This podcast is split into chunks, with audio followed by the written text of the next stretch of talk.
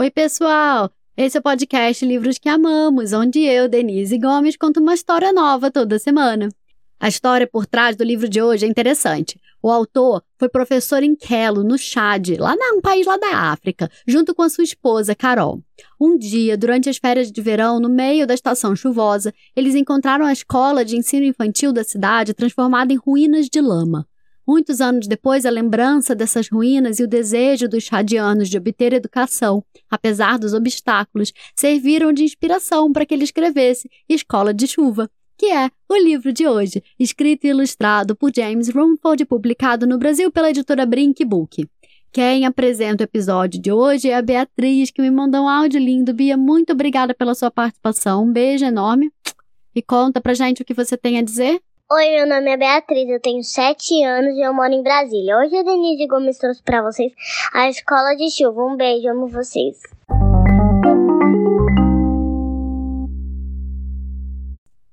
Hoje é o primeiro dia de aula em Quelo, no Chad.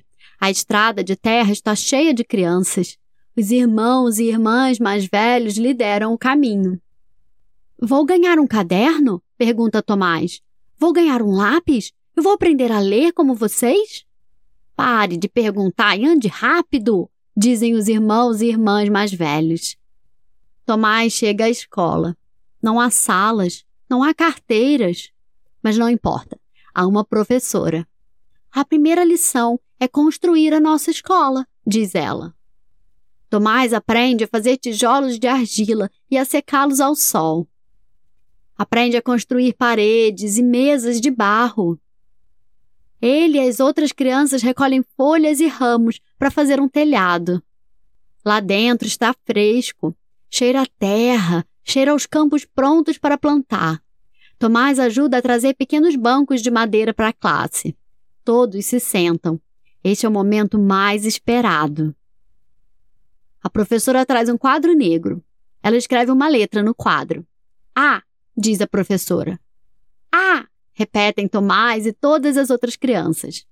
A professora escreve a letra com grandes gestos no ar. Os alunos fazem a mesma coisa. De novo e mais uma vez.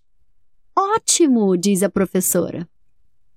Ela distribui os cadernos e os lápis. Página 1, diz a professora. Tomás abre seu caderno na primeira página, pronto para escrever. Agora, escrevam a letra A.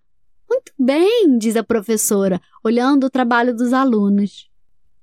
A cada dia, Tomás e os outros alunos aprendem novas lições. A cada dia, a professora encoraja Tomás e as outras crianças. Excelente, diz ela. Perfeito, meus amigos aprendizes. Os meses voam. Eles aprendem sobre o mapa da África, onde fica o Chad, lá no meio. E assim os meses voam. Chega o último dia de aula. A mente dos alunos está cheia de conhecimento. Os cadernos estão amassados de tanto eles estudarem. Tomás e as outras crianças exclamam: Obrigado, professora! Ela sorri e diz: Bom trabalho, meus esforçados amigos e amigas. Até o próximo ano. Tomás e as outras crianças correm para casa. A escola fica vazia e, bem a tempo, as fortes chuvas se aproximam. As gotas caem rapidamente, grossas e ferozes. Um vento forte sopra e levanta o telhado de folhas. A chuva penetra facilmente. As paredes de tijolo estão ensopadas e começam a desmoronar. As mesas de barro também. Lentamente, a escola vai desaparecendo até que não sobra mais nada. Mas não importa. As crianças aprenderam a ler e levam o conhecimento consigo. Chega setembro e as aulas vão recomeçar. Tomás será um irmão mais velho e mostrará o caminho às crianças no primeiro dia de aula. Eles se reunirão a seus professores que, sorrindo, estarão prontos para juntos construírem a nova escola.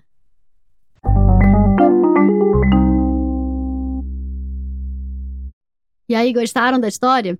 Uma curiosidade: em algumas regiões do Chad, os termos irmãos e irmãs mais velhos não se referem apenas aos membros de uma mesma família, mas também são uma forma de tratamento dada às crianças mais velhas da comunidade.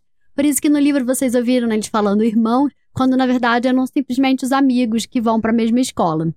Ah, e outra curiosidade: Toda vez que eu leio o livro, vocês sabem que eu falo o nome do tradutor, porque eu acho muito importante a pessoa que traduz o livro para o português quando ele é lançado no Brasil. Mas nesse caso, apesar do James não ser brasileiro, não tem tradução esse livro porque ele escreveu em português. Ele escreveu esse e o Chuva de Manga, que é outro livro dele que a gente adora, em português. Ele escreveu em português, ele ilustra também. Ele, inclusive, o Chuva de Manga, ele lançou primeiro no Brasil, antes de lançar ele em inglês no resto do mundo, não é demais?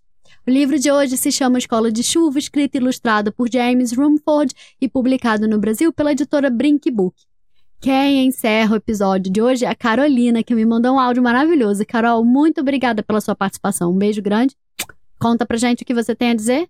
Oi, Denise Gomes, eu sou a Carolina, eu tenho seis anos, eu moro em São Paulo. O livro que se apresentou hoje foi A Escola de Chuva. Eu espero que vocês tenham gostado. Tchau, Denise Gomes, um beijo, pessoal!